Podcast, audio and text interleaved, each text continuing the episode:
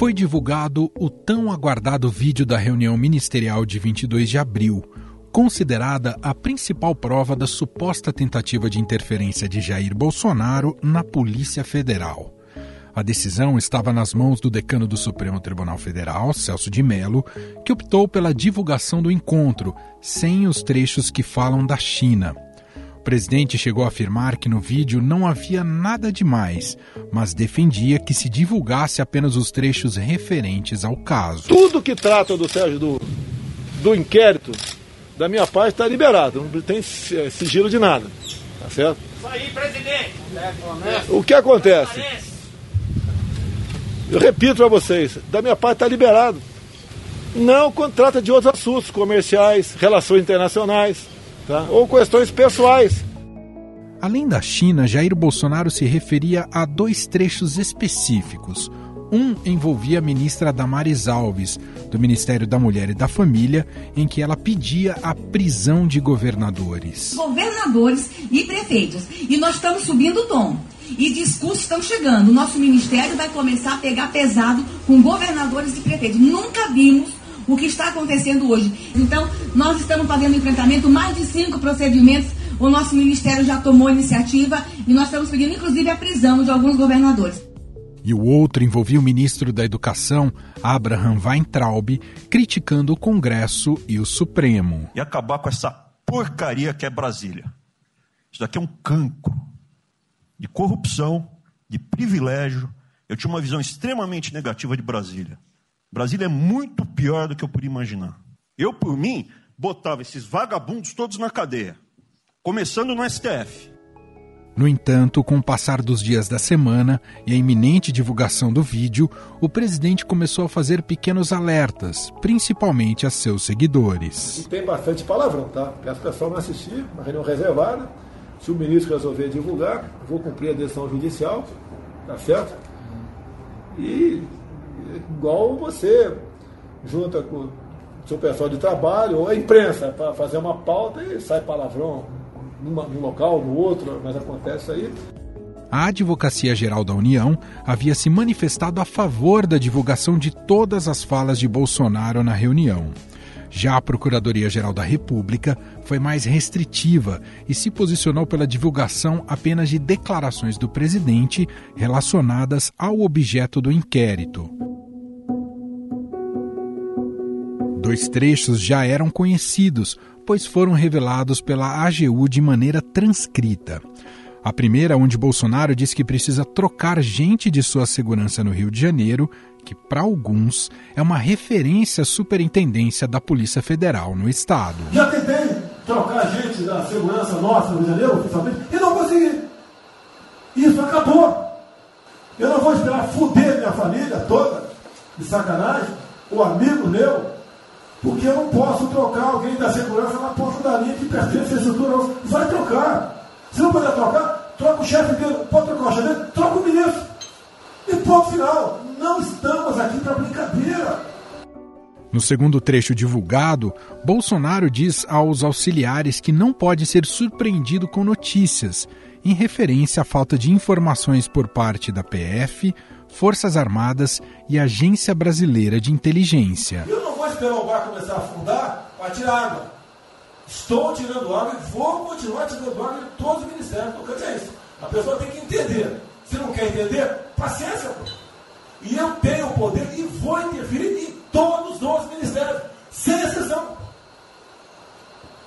Nos bancos eu falo com Paulo Guedes, se tiver que interferir. Nunca tive problema, zero problema com o Paulo Guedes. Agora os demais, vou. Eu não posso ser surpreendido com notícias. Ou tenho a TF que não me dá informações. Eu tenho as, as inteligências das coisas mais que não têm informações. A BIM tem seus problemas, tem algumas informações. Só não tenho mais porque está faltando, realmente, temos problemas, aparelhamento, etc. Mas a gente não pode ver essa informação.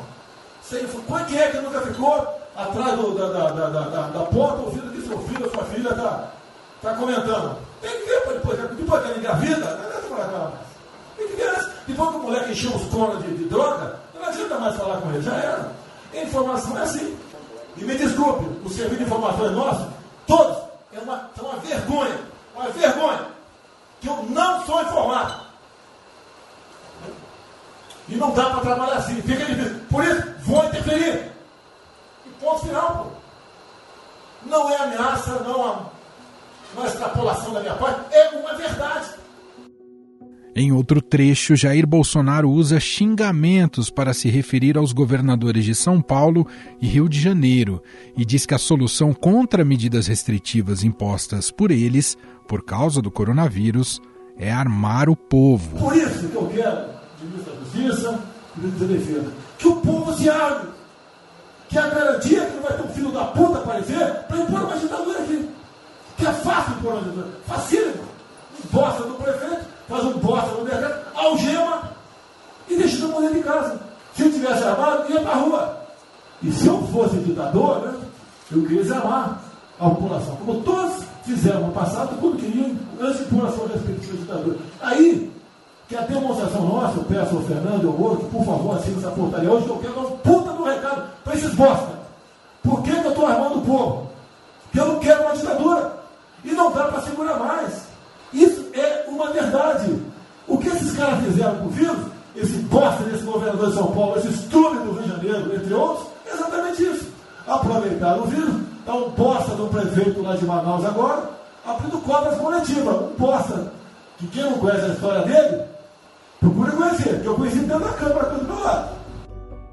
Bolsonaro também criticou o STF e os pedidos de impeachment por causa do seu comportamento durante a pandemia do coronavírus. Por exemplo, quando se fala em possível impeachment, ação no Supremo, baseado em filigranas, eu vou em qualquer lugar no território nacional. Ponto final. O dia que for proibido de ir para qualquer lugar do Brasil, pelo Supremo acabou o mandato. E espero que eles não decidam, ou ele, né, monocraticamente, querer tomar certas medidas, que daí nós vamos ter uma crise política de verdade. E eu não vou meter o rabo dentro da ferro. O presidente também cobrou os ministros a se posicionarem contra as medidas tomadas por governadores e prefeitos. Tem que se posicionar sobre isso abertamente. Não admitimos prisão por parte do prefeito no decreto. Tem que falar, não é ficar quieto. E quem direito aqui, todos têm que falar isso aí, não é só a justiça. Todos têm que falar. Não é ficar, deixa o toca o barco não e vamos em frente. Tá? Então é isso que eu apelo a vocês. Pô. Essa preocupação, acordem para a política e se exponham. Afinal de contas, o governo não só.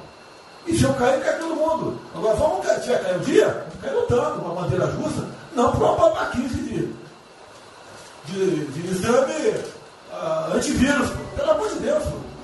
Um outro trecho da reunião do dia 22 de abril também chamou a atenção. O ministro do Meio Ambiente, Ricardo Salles, sugere aproveitar o momento em que a atenção da mídia está voltada para o novo coronavírus e publicar portarias polêmicas que poderiam ser judicializadas. Essa grande parte dessa matéria, ela se dá em portarias e normas dos ministérios que aqui estão, inclusive o de Meio Ambiente e que são muito difíceis, e nesse aspecto acho que o meio ambiente é o mais difícil de passar qualquer mudança infralegal em termos de é, instrução normativa e portaria, porque tudo que a gente faz é pau no judiciário, no dia seguinte. Então, para isso precisa ter um esforço nosso aqui, enquanto estamos nesse momento de tranquilidade no aspecto de cobertura de imprensa, porque só fala de Covid, e ir passando a boiada, e mudando todo o regramento, e simplificando normas. Para analisar o teor dessa reunião e como fica a imagem do presidente e de seus ministros perante a opinião pública e política, eu converso agora com o editor do BR Político Marcelo de Moraes e com o cientista político da Tendências Consultoria, Rafael Cortes.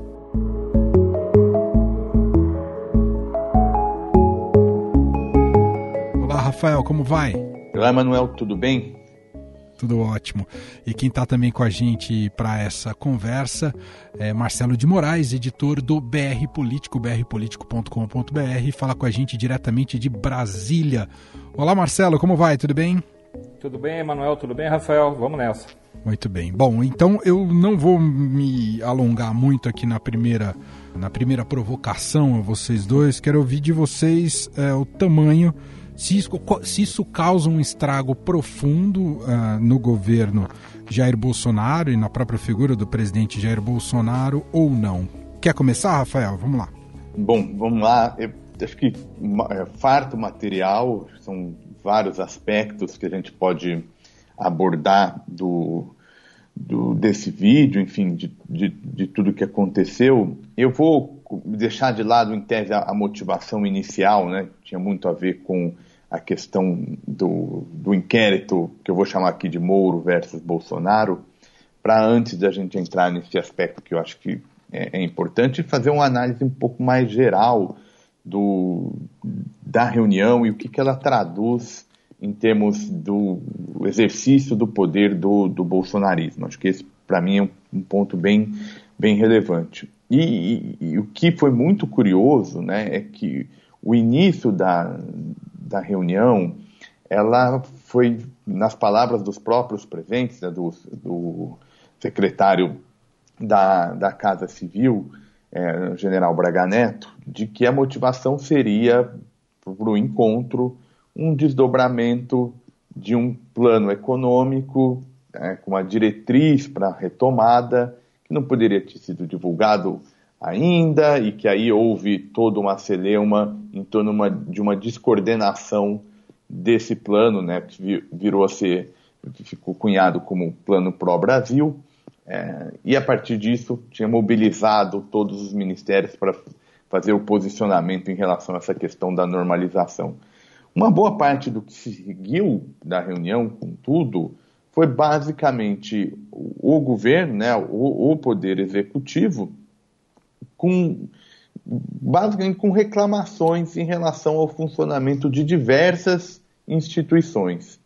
Então, por que, que eu estou chamando a atenção desse ponto? Porque é, é, basicamente uma visão de mundo que, bem ou mal, estava presente nas, nas falas dos diversos ministros, não só do, do, do presidente, como se o funcionamento das demais instituições, do processo legal, as restrições formais, vistas basicamente como um grande entrave ao exercício do poder. Então, é uma visão de, de governo e de tarefa que perpassa, uma, é, é quase que é o que torna uma identidade entre todos os membros que estavam presentes nessa, nessa maneira, e me parece que essa é uma visão é, que gera tensão do ponto de vista democrático e tampouco contribui para o objetivo, em tese, inicial dessa reunião, que era repensar essa normalização. Então, a despeito do cenário de gravidade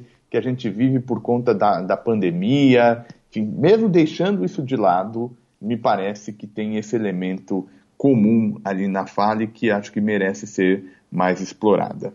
Marcelo de Moraes, quero te ouvir também. Qual a sua primeira impressão sobre o conteúdo desse vídeo, hein, Marcelo? Bom, a primeira impressão é que é uma barbaridade geral, né? A gente vê um monte de coisas sendo faladas, que a democracia foi cruzada ali, aquele eh, limite estabelecido do que é democrático e o que não é, foi cruzada várias vezes na reunião. Eu acho importante a gente lembrar é, é, esse ponto que o Rafael falou da, no início, que da questão o que, que, era a motivação central era ver esse vídeo para saber era, o item 5 na listagem do Sérgio Moro de possíveis indícios da interferência do presidente Jair Bolsonaro na Polícia Federal. Isso aí, é, para mim, está claro que não é só na Polícia Federal que ele queria interferir, que ele interferir no governo inteiro. Ele fala, vou intervir em todos os ministérios, vou interferir em tudo. É, e é um chamamento de a ordem ali, é, ele está passando, na hora que ele fala, ele está dando um esculacho na equipe, ele pede defesa, ele pede que todo mundo defenda o governo dele. E aí ele começa a falar um monte de coisa, foi um festival de, de tanta coisa absurda, mas eh, eu até escrevi isso para o BR Político, é, o governo ficou nu nessa reunião. Esse é o governo, o governo é desse jeito, essa é só uma das reuniões, mas esse é o ponto que sempre é, vai canalizar é, todo tipo de ação desse governo. Você tem o presidente dando uma esculachada e dizendo que quem manda é ele o tempo inteiro, e essa é a falta de respeito, concordo, com as instituições, esse desconforto que as instituições causam para que, como se fosse um empecilho para, para o avanço do país. Então você tem, tenho algumas, alguns trechos que eu acho bem impressionante. O Bolsonaro falou que quero todo mundo armado, o povo armado jamais será escravizado, e fala é possível, que é muito é facílimo implementar uma ditadura no país. Aí a gente fica pensando, mas ditadura de quem? Da esquerda que ele quer? É aquelas teorias da conspiração que sempre aparecem. Aí você tem o ministro da Educação falando que tem que prender, o, deveriam estar presos os ministros do Supremo Tribunal Federal. Aí você tem a, a ministra da, da, das Mulheres dos Direitos Humanos falando que, tem, que vai pedir, depois da pandemia, a prisão dos governadores e prefeitos pelo que eles estão fazendo. E aí você vê mais uma, uma quantidade é, absurda de, de, de, de falas desse tipo. O próprio presidente coloca que ele não vai eh, enfiar o rabo entre as pernas em relação ao Supremo, quer dizer, mais uma atravessada, mais um confronto. Então, é, eu acho grave, acho que tem é, muita coisa que foi dita ali que pode realmente é, ter desdobramento legal, inclusive, essa fala do, do ministro Weintraub, por exemplo, o pessoal do Supremo certamente vai se manifestar, certamente vai reagir. Você tem também a questão da interferência da PF, que é o mote dessa discussão desse inquérito, ele para mim ficou está claro, mas já estava claro desde a, a, divulgação do trecho que se falava isso. Acho que esse para mim é ponto pacífico, mas aí cabe a interpretação dentro do inquérito. E você tem claro um desdobramento político. Os bolsonaristas em si estão achando bom o, o vídeo, estão achando boa a divulgação, porque eles acham que Bolsonaro se afirmou como o, o, líder popular que é, que ele que só pensa no povo, que ele defende o povo. Está aquela guerra de narrativas que a gente já conhece e que eu acho que eles vão tentar martelar que Moro não provou nada, é, que o presidente está é, querendo o bem do povo e que as instituições, na verdade, só atravancam e só atrapalham. Eu acho que tem muita, muita guerra ideológica pela frente nas próximas semanas por conta desse vídeo. Bom, pegando carona nisso que disse o Marcelo de Moraes, Rafael Cortes, e foi um pouco também daquilo que você apresentou inicialmente aqui para a gente, é quase como se fosse um esperneio da pior espécie, já que não tem um linguajar muito republicano, de não conseguimos jogar com essas regras democráticas e eles só nos atrapalham se não, não nos deixam governar. Um pouco o teor da reunião, a gente poderia resumir assim, Rafael? É, são, são bravatas, são frases fortes é, que, na maioria dos casos, é, não, não, não, produziram, de fato, é, decisões, mas o, o, importante é ver a visão de mundo. Né? Então, fundamentalmente, é um governo que é, tinha várias dificuldades no fronte político. O próprio presidente é, faz essa chamada de atenção do Ministério da, de Questões Políticas. Claro que, por olhar dele, não era só uma defesa política do governo, mas era quase que um confronto, é, quase que sinônimo da defesa política da administração como sinônimo de confronto com, de, com as demais é, instituições. Tá? Então é um governo que tem um problema político é, bastante significativo, não tinha poder de agenda e, portanto, do, dos vários pontos em que apareceu como objeto de crítica, e aí eu me refiro à política pública, basicamente o governo não se mobilizou para fazer o convencimento dos demais atores políticos. Né? Então, é, me parece que a combinação entre uma visão do processo político, né, como simplesmente o exercício do governo, como se não tivesse outra instituição, não tivesse outros poderes, outros atores legitimados, é uma pluralidade de, de interesses que precisa ser incorporada, regras do jogo funcionando, tá, com combinado com uma falta de capacidade de política. Então, em resumo, é, me parece que é, esse modus operandi é um modus operandi que vai nos manter em, com uma percepção de risco elevada, né, e por conta especialmente de um, um drama, né, de um cenário muito difícil a partir dessa pandemia, que dificilmente vai ser operado né, de forma minimamente harmoniosa diante da, das falas e dessa visão de mundo apresentada aí em diversas passagens.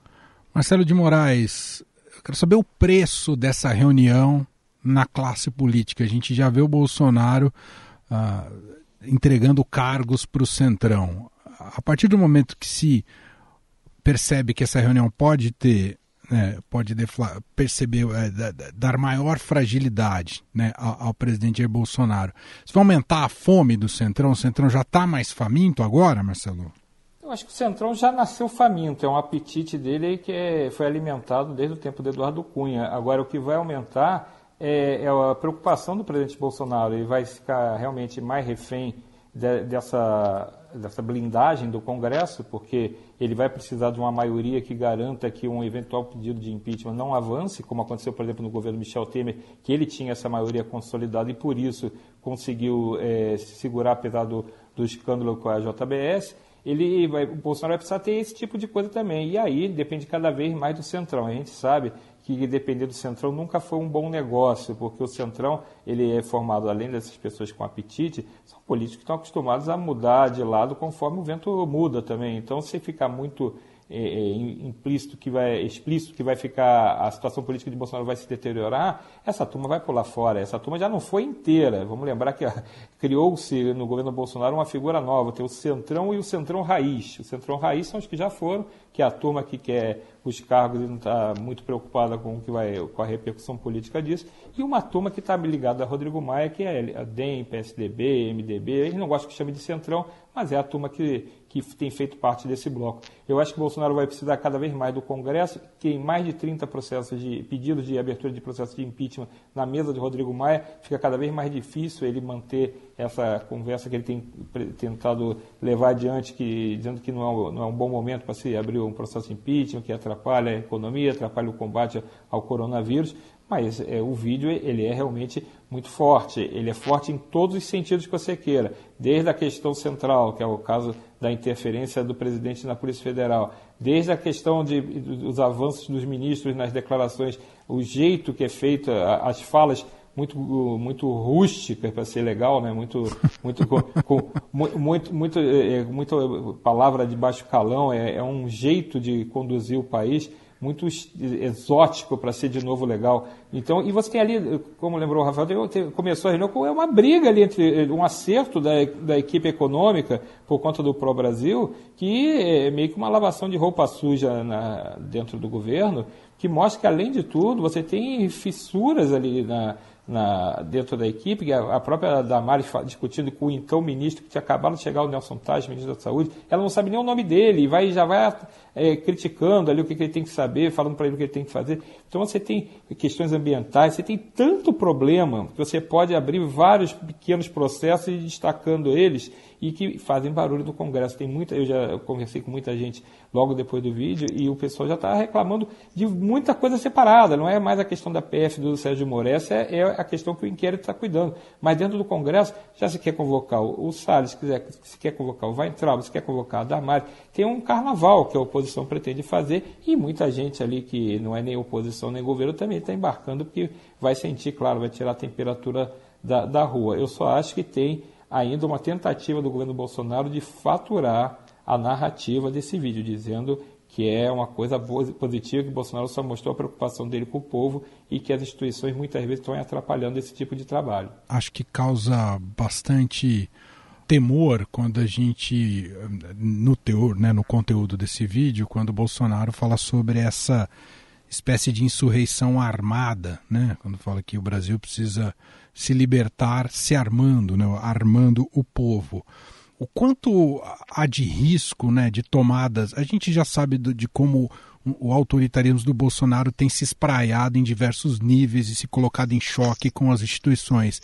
Mas quanto há de risco com que essa paranoia se, é, acabe apresentando atos ainda mais radicais para a democracia, democracia brasileira, hein, Rafael? Ou vai ficar só no campo da retórica?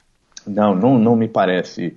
É, se ficasse, ainda que ficasse só no campo da retórica, é, isso não é um, um, movimento minimamente positivo e associado a boas práticas é, democráticas. Né? Mas não me parece que vá ficar no, no campo da, da retórica. Obviamente, é, não, não me parece que o, que o cenário seria mais provável é, intervenções é, de fechar, é, digamos, demais instituições, os demais poderes, é, mas é, um estilo que paulatinamente você vai minando, gerando tensão, diminuindo o espaço da política, restringindo os mecanismos de, de controle. Né? Mais até do que o vídeo, é, teve uma, um dado super importante também né, nessa conjuntura, que foi a reação de membros do Poder Executivo a um pedido do ministro Celso de Mello, do Supremo Tribunal Federal, à Procuradoria-Geral da República para fazer uma manifestação em relação ao pedido de investigação, enfim, envolvendo um aparelho celular do, do, do, do presidente. É, até, houve uma nota do Gabinete é, de Segurança Institucional é, que basicamente dizia que quem define a régua do que, que pode ser ou não feito é o próprio executivo, independente da questão legal, independente do órgão que controla a constitucionalidade. É, e agora, também depois da reação ao vídeo, o próprio presidente também sinalizando um não cumprimento de um processo que eventualmente possa se, se acontecer. Então, o que me espanta é, com todo esse material é o menor espaço para a política como formadora de decisões de, e política demanda pluralidade de opinião, legitimidade a adversários, enfim, o, o, exercício do cargo né, a partir do rigor do, do texto constitucional, e isso me parece que é um risco que precisa ser é, monitorado, que ainda que não se materialize nenhuma ação dessa natureza, é certamente uma combinação entre democracia e pouco liberalismo no plano político, e esse é uma, um dos temores né, desse, desse tensionamento que as democracias em vários é, lugares do mundo atravessam, e o Brasil não fugiria dessa tendência se não houver uma, uma, uma retomada, né, um novo equilíbrio na relação entre atores políticos com mandato representativo. Marcelo, acho que vale a gente frisar é, bastante, né? É, é, é uma reunião do, de, de, um mês, um pouco mais de um mês atrás, no dia 22 de abril, estamos no dia 23 de maio, mas já estávamos imersos é, em números e uma curva ascendente de casos e mortes no Brasil da, da pandemia do novo coronavírus. Por aquilo que eu vi desse vídeo, não há quase qualquer discussão, debate em relação a combate ao grande problema do país naquele momento. E isso também revela o quanto esse governo uh, está desgovernado em relação a um problema sanitário gravíssimo, Marcelo. É, se você ver, rever o, vídeo, o que eles falam é reclamações, tipo criticando a ação dos governadores, criticando a ação dos prefeitos. Então, assim, não tem. O ministro Nelson Tais tinha acabado de assumir, ele estava na, na primeira reunião ministerial, ele estava sentado ali até do lado do Ricardo Salles e tal, e, e mostra bem claro isso. E isso foi dia 22 essa reunião. Hoje a gente tem um quadro que só se agravou porque o presidente Bolsonaro e o governo tem a exceção na época do ministro, então ministro Luiz Henrique Mandetta na saúde, ele tem uma posição negacionista do, do, do, vírus. Ele não trata a pandemia, nunca tratou, em, nenhum momento ele tratou a pandemia como um, um, um, problema real. E passou a ser um problema real quando ele começou a ver o reflexo disso na economia. E até hoje é o jeito que o presidente Jair Bolsonaro aborda a questão, é, com desdobramentos para a economia, o desdobramento do comércio, o desdobramento das indústrias. Esse, esse é o lado que ele enxerga e que ele opera. Que basicamente nós temos um um, Ministério da Saúde sem um titular. Hoje o titular, desde a sexta-feira passada, é o, o, interino, o general Eduardo Pazuello. Quer dizer, você tem um, um, um não ministro tomando tomando conta do Ministério há mais de uma semana, sem ser sequer médico, então você não tem um especialista, não se tem notícia se ele vai ser efetivado ou se algum outro é, nome vai ser lançado. Você tem uma média de mortes que é pelo terceiro dia seguido passa de, de mil, mil mortes dia, registradas em 24 horas. Então você começa a estar cada vez mais alto o, o índice de, de, de, de, contaminações e mortes. Você tem o Brasil no segundo lugar em número de, de casos, já são 330 mil na sexta-feira, então é o último dado que tem. E você tem o Brasil só subindo essa ladeira do coronavírus, sem que o presidente entenda qual a proporção, ou não queira entender a proporção. Acho que nós temos ali um retrato de como não era uma prioridade do, do governo esse combate ao coronavírus, como continua não sendo. Para o governo, ele é visto como um problema para a economia. E, infelizmente, enquanto for assim, a gente tem muito pouca chance de melhorar. Está tudo depositado basicamente nos governadores e nos prefeitos. Quem conseguir fazer a melhor ação local vai acabar conseguindo diminuir a curva de contágio. Para a gente finalizar, ouvindo de você, Rafael Cortes, uh, muito bem. Eu agradeço para essa edição extra aqui do nosso podcast, é, a participação de Rafael Cortes, cientista político da Tendências Consultoria, Tá virando tradição a edição extra de sábado. E obrigado, viu, Rafael Cortes? Eu que agradeço, Manuel, o convite. É sempre um prazer estar debatendo com, com vocês. Agradeço ao Marcelo ao debate e me coloco à disposição. Sensacional. E agradeço a Marcelo de Moraes, diretamente de Brasília, editor do BR Político, também mais uma vez é, participando aqui com a gente do programa. Obrigado, viu, Marcelo? Obrigado, Emanuel. Obrigado ao, ao, Rafael Cortes pela participação também. E então aí, vamos ver. Eu acho que ainda vai longe essa crise. A gente vai ter muito sábado ainda para comentar, Emanuel. Tem razão. Obrigado, meus caros. A edição extra do Estadão Notícias vai ficando por aqui. Contou com a apresentação minha, Emanuel Bonfim, produção e montagem de Gustavo Lopes e o diretor de jornalismo do Grupo Estado é João Fábio Caminoto. Para conversar com a gente, o nosso e-mail é podcast@estadão.com.